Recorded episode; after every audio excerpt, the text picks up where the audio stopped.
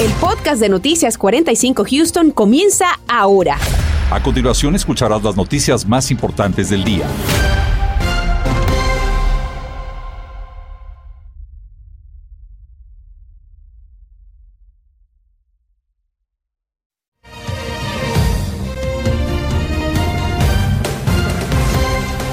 Zona metropolitana de Houston continúa bajo los efectos de fuerte nubosidad, posibilidad de neblina, especialmente en las mañanas, y un aumento en las temperaturas durante los próximos días. Sin embargo, muy lentamente la presencia de un nuevo frente frío estará llegando a nuestra zona durante el fin de semana.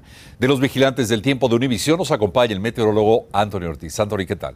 Así es, Raúl, un poco de todo en mi pronóstico, pero eso poco a poco lo veremos durante la semana, un aumento de las temperaturas para luego tener un descenso por el paso de un frente frío. Pero yo creo que muchos se disfrutaron el frío de hoy de bien temprano en la mañana, temperaturas en el rango de los 50 y casi todo el día se mantuvo agradable, temperaturas en el rango medio de los 60 grados, que es lo que tenemos actualmente sobre la ciudad de Houston, esa temperatura 62 marcando ese termómetro hacia el norte de la ciudad, hacia la zona costera se mantuvo en los 63, 64 y también con bastante nubosidad. Ahora bien, el viento poco a poco se va estableciendo de ese componente de mar a tierra, o sea, desde el sur, lo que va a estar añadiendo un poco más de humedad hacia nuestra atmósfera y es lo que hemos estado viendo durante el día de hoy. Satélite radar muestra toda esa nubosidad que ha sido bastante densa, específicamente y especialmente hacia la zona sur de la Interestatal 10, pero sin precipitaciones. ¿Cuándo pudiéramos tener probabilidad de lluvia en la ciudad de Houston? La información más adelante. Nos veremos, Anthony. Mientras tanto, y como lo hemos informado, la nueva variante Omicron del COVID-19 ya está en Houston. Esta variante ha sido detectada en al menos 8 de las 39 plantas de tratamiento de aguas residuales alrededor de la ciudad de Houston. Esta tarde Marlene Guzmán nos dice qué proceso siguió la ciudad para poder detectar esta presencia. Adelante, Marlene. Y lograron detectar Omicron en nuestra región porque cuando nuestros hogares le bajamos al inodoro o retrete, esas aguas recorren las tuberías del alcantarillado que llegan hasta los centros de tratamiento de aguas residuales, parte importante en estos momentos para poder obtener un espécimen y detectar la carga viral. Noticias 45 tuvo la oportunidad de presenciar de cerca uno de los tres métodos que practica la ciudad de Houston para recolectar las muestras necesarias para identificar la presencia del coronavirus y las variantes en Houston. Seguimos a dos ubicaciones en el este de la ciudad al equipo del programa de investigación ambiental del Departamento de Salud durante este procedimiento. Tenemos como tres grupos de personas que vamos en diferentes áreas de, Houston. Uno va para el norte, tenemos dos para el Southeast Houston y cada escuela, cada sección tenemos como 12 a 15 escuelas.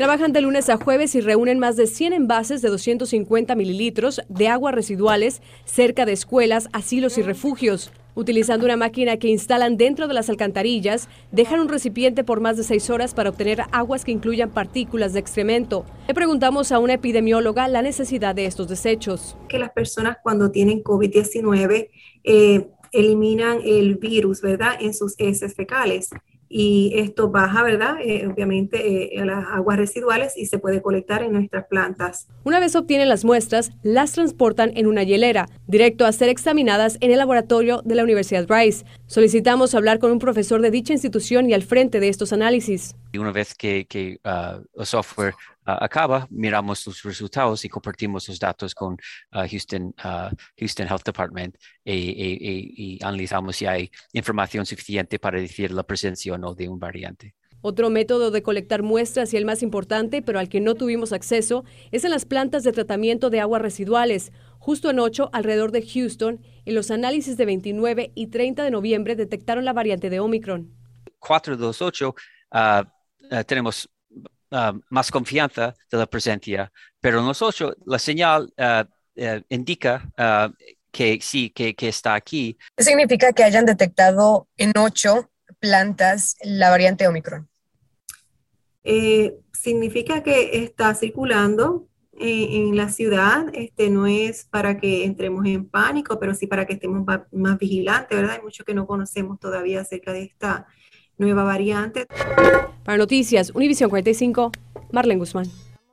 Gracias, Marlene. Ahora bien, tras confirmarse el primer caso de la variante Omicron del coronavirus aquí en el condado Harris, Surgen también muchas interrogantes. Por ejemplo, ¿cómo se contagió la mujer que sin tener historial de viaje adquirió esta variante del virus? ¿O cómo funcionan las vacunas actuales contra esta variante en apariencia más contagiosa? O también qué es lo que va a pasar con las personas con las que tuvo contacto la persona infectada. Nuestro compañero Daniel Turcio buscó respuesta a estas interrogantes. A Daniel te escuchamos. Era cuestión de tiempo que llegue a Texas y no es una sorpresa que la variante Omicron del coronavirus haya sido detectada en nuestro estado. Así reaccionaba esta mañana el comisionado del Departamento de Salud de Texas en redes sociales. De la persona que contrajo la variante se sabe que es una mujer que no tenía un historial de viajes. Por eso le pregunté a la vocera del Departamento de Salud del condado de Harris cómo es que se contagió esta mujer. Si ella no ha viajado, podríamos entonces decir que la variante ya estaba entre nosotros y ella es simplemente el primer caso confirmado. Es exactamente eso, que el que se haya detectado una sola persona no quiere decir que solamente una persona está infectada y que a mí no me va a afectar. Por supuesto, nos afecta a todos, porque ya está nuestra comunidad y sabemos que se transmite eh, con mucha facilidad. El Departamento de Salud del Estado dice que esta variante es mucho más contagiosa. La buena noticia es que no ataca tan mortalmente como las otras variantes. Pese a que la variante Omicron ha estado recibiendo muchísima atención, la que circula predominantemente en nuestra comunidad es la variante Delta. La vocera del Departamento de Salud del Condado de Harris me confirmó que la persona infectada había completado las dos dosis de la vacuna, aunque aún no se había puesto la de refuerzo. Sin embargo, estar vacunada habría hecho la diferencia para no terminar hospitalizada. Aunque muchas personas quieren decir, bueno, ¿para qué me voy a vacunar si de todos modos me voy a contagiar? La vacuna protege de que las personas no, no desarrollen eh, eh, los síntomas serios que ha provocado el COVID-19 y les pueda provocar la muerte. Y ahora que la variante Omicron ya se encuentra entre nosotros, las autoridades de salud piden que, además de vacunarte, sigas con las mismas recomendaciones que ya conocemos, como el lavado de manos, el distanciamiento social y el uso de mascarillas, sobre todo cuando estemos cerca de personas que no son de nuestro entorno familiar. El Departamento de Salud de Harris ya inició el proceso de rastreo para contactar a las personas que han estado cerca de la mujer infectada llamando a las personas con las cuales esta persona tuvo contacto eh, durante el periodo de tiempo que se considera infecciosa. Eh, entonces se les da seguimiento a esas personas para cerciorarse de que no desarrollen síntomas, que se hagan pruebas o que se protejan para no seguir esparciendo el virus. Por ahora no hay suficientes pruebas y es que las actuales vacunas protegen de la variante Omicron. Daniel Tucho, Noticias, Univisión 45. Estás escuchando el podcast de Noticias 45 Houston. Y tras la agresión sexual de que fue víctima una sargento de la oficina del alguacil del condado Harris, hemos buscado a las autoridades locales para que expliquen, para que aclaren cómo puede ocurrir una situación de este tipo. Y es que estamos hablando de una agresión a una oficial de la ley en donde se supone que los internos, los reos, los delincuentes, todos ellos, están vigilados las 24 horas del día. Daisy Ríos se dio a la tarea de preguntar tratando de llegar al fondo. Daisy, te escuchamos. ¿Qué tal? Muy buenas tardes. A más de 24 horas de que ocurrió el violento ataque sexual en contra de la sargento, precisamente de esta oficina del alguacil del condado Harris, ella se encuentra recuperándose de las graves lesiones que sufrió, mientras que esta oficina ha dado pocos detalles sobre el brutal incidente. Un criminal sumamente peligroso, agresor sexual con largo historial delictivo. Así fue identificado Jeremiah Williams, acusado de haber perpetrado la agresión sexual en contra de una sargento del departamento del alguacil del condado Harris. Mientras que la Fiscalía del condado Harris ha informado que han oficializado otros dos cargos criminales en su contra. La oficina del alguacil del condado se ha limitado a informar que continúan la investigación del incidente y que, como nos dice el abogado Tom Berg, jamás debió de haber ocurrido bastante malo. hay falta de, de seguridad. Representantes del sindicato que a su vez representa a los agentes confirmaron a Noticias 45 que este incidente pudo haber durado entre 13 a 15 minutos. La pobre sargento sufrió bastante, fue bien golpeada aparte de ser violada. El sindicato que representa a los agentes del condado ha insistido en que no hay suficiente personal en la cárcel, razón por la que inclusive establecieron una demanda en el mes de septiembre, acentuando la situación con los oficiales de detención que estaban al borde de una crisis. La oficina de la juez Hidalgo respondió que han destinado más recursos que en el 2017 cuando el presupuesto fue de 186 millones de dólares y que ahora es de 244 millones, Dijo también que constantemente están contratando oficiales de detención. Sobre este tema, Tom Burke hizo énfasis en los escenarios que enfrentan las autoridades que dirigen la cárcel del condado, que puede albergar a más de 9.000 internos. Y el sindicato de, los diputados está bien preocupado. Han, pedido una investigación internal ah, por el alguacil Ah, pero tienen que hablar con los comisionados porque ellos tienen la pata. Andicano dice que un incidente de esta magnitud jamás había ocurrido en el condado Harris. Necesitamos que los oficiales electos tomen acción con esto. Es inaceptable lo que pasó. Y si eso pasa a una persona que está entrenada, imaginemos qué puede suceder con criminales así de peligrosos en las calles del condado. La directora ejecutiva de Crime Stoppers Houston nos dice que es intolerable lo que sucedió. Se está perpetuando el caos y no veo que las cosas cambien. Necesitamos que las autoridades se involucren más y que la comunidad exija la seguridad y acciones correspondientes. Nos dimos también a la tarea de buscar al comisionado Adrián García, quien es ex alguacil de aquí del condado Harris. Sin embargo, no obtuvimos respuesta porque está viajando. En más información, Williams estará precisamente en corte el día de mañana. Reporto para Noticias Univisión 45, Daisy Ríos. Ya hace unos días dimos la noticia del hallazgo de más de medio millón de dólares que se encontraba entre las paredes de la iglesia Lakewood de Houston. El primero que los encontró, estos sobres con ese dinero, realizaba trabajos de remodelación y los devolvió. Hoy finalmente se anunció que este trabajador recibió un regalo económico por su acción. David Herrera tiene el informe completo. ¿Qué tal? Muy buenas tardes. Este plomero recibirá 20 mil dólares, no de recompensa, sino como un regalo por parte de la organización Crime Stoppers. Más temprano tuve la oportunidad de comunicarme con la directora de esta organización, quien nos explicó la decisión por la cual llegaron a esta conclusión. El mes pasado se reportó que un plomero encontró entre las paredes de un baño de esta iglesia unos 600 mil dólares en cheques y efectivo, dinero que en el 2014 los mismos administradores de la iglesia habían reportado con la policía de Houston como robado y dio pie a una investigación. En su momento, la organización Crime Stoppers ofreció la cifra de 5 mil dólares como recompensa, como normalmente lo hace para ayudar a la Fiscalía y agencias del orden a resolver los casos. La misma iglesia también ofreció una recompensa suplementaria de 20 mil dólares, sumando en total 25 mil dólares de recompensa. Después de dos años, en el 2016, al no haber suficientes pistas, la iglesia nos dijo que utilizáramos esos fondos como un regalo Después de deliberarlo con la mesa directiva de la organización, se decidió que esos 20 mil dólares se los darían a la persona que encontró y entregó el dinero. Is it a reward or is a gift that the it's, a, it's a gift. Thank you for asking that question. Se confirmó que no se trata de una recompensa, sino de un regalo, dinero que les habían dado a ellos originalmente. También se confirmó que el plomero recibió el dinero esta mañana. Mientras tanto, la iglesia Lakewood nos informó a través de un comunicado que una vez después de que se encontró el dinero, se comunicaron con la compañía de seguros y el asunto ya está resuelto. Es la información que les tengo reportando desde el suroeste de Houston. David Herrera, Noticias, Univisión 45. Las fiestas de Sebrinas están ya a la vuelta de la esquina y con ellas la preocupación de muchos padres que no saben cómo evitar el contagio del COVID a los más pequeños.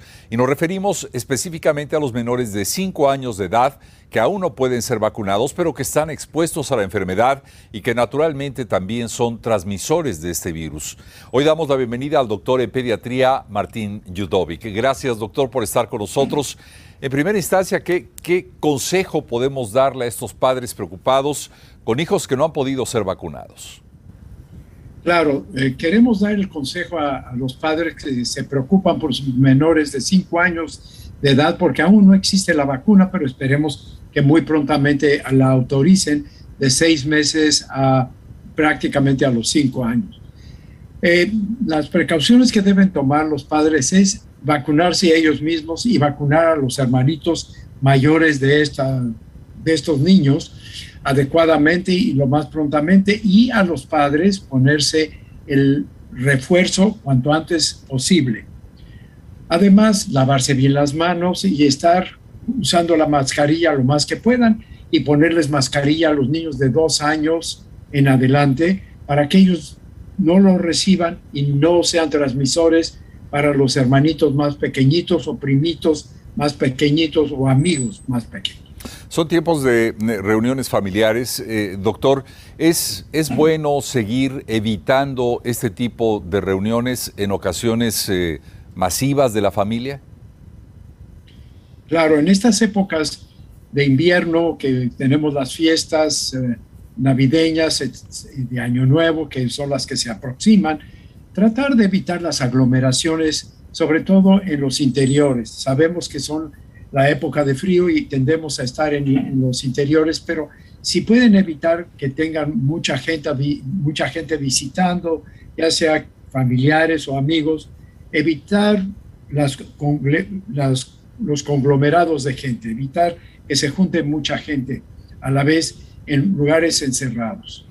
Doctor, eh, importantes recomendaciones para una población que eh, se enfrenta ya a estas inevitables fiestas decembrinas y en las que muchos están tratando de retomar las actividades no solo laborales sino también familiares de manera normal, pero no podemos dejar de decir que siempre es importante tomar las precauciones sanitarias necesarias. Queremos agradecer su presencia con nosotros esta tarde, doctor. Muy buenas tardes. Buenas tardes y muchas gracias.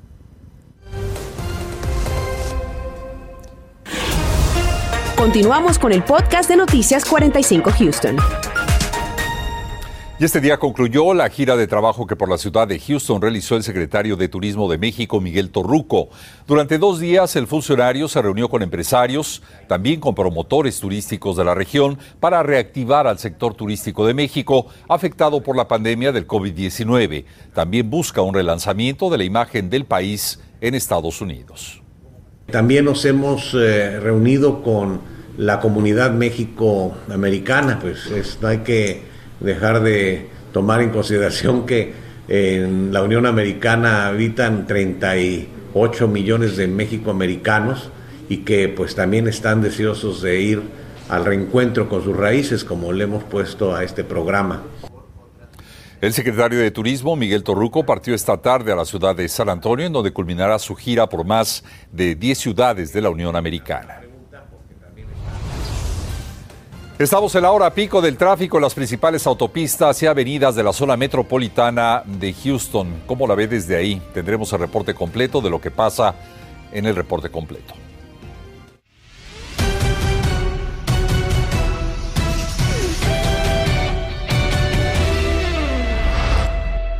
Muy buenas tardes. En su calendario deportivo, los Rockets enfrentarán a Nets este próximo miércoles a partir de las 7 de la noche en un partido interesante, mientras que a nivel femenil, las Cougars de la Universidad de Houston enfrentarán a Jacksonville a partir de las 7 de la noche. En la Liga MX, partido de ida de la final entre León y Atlas a partir de las 9 de la noche, mientras que este próximo domingo Seahawks ante Texans en el Estadio Energy a partir de las 12 del mediodía. Y esta noche analizamos los altos índices de violencia con arma de fuego que se registran en Houston y sus alrededores. Los expertos en seguridad pública nos dicen qué se puede hacer para tratar de disminuir estos incidentes. Además, ahora que inicia la temporada más alta de envíos de paquetería, vamos a hacer un recorrido para conocer cómo funciona este proceso. Literalmente nos adentramos en las operaciones del Servicio Postal de los Estados Unidos. Así que con esto y mucho más, lo esperamos a las 10. La noche en Houston promete estar de esta manera. Temperaturas que irán en descenso solamente a ese rango medio alto de los 50 grados y también de esa nubosidad, pero por el momento nada de precipitaciones. Raúl. Y queremos aprovechar este momento para dar la bienvenida a nuestro nuevo compañero Daniel Tucho como nuevo miembro de la familia de Univisión 45. Él es originario de Perú, se une a nosotros después de haber colaborado con nuestra estación hermana en la ciudad de Dallas. Daniel, bienvenido al equipo y a esta familia. llegamos al final, gracias por haber estado con nosotros, pero recuerden, tenemos una cita en punto de las 10. Gracias por escuchar el podcast de Noticias 45 Houston. Puedes descubrir otros podcasts de Univision en la aplicación de Euforia o en univision.com diagonal podcast.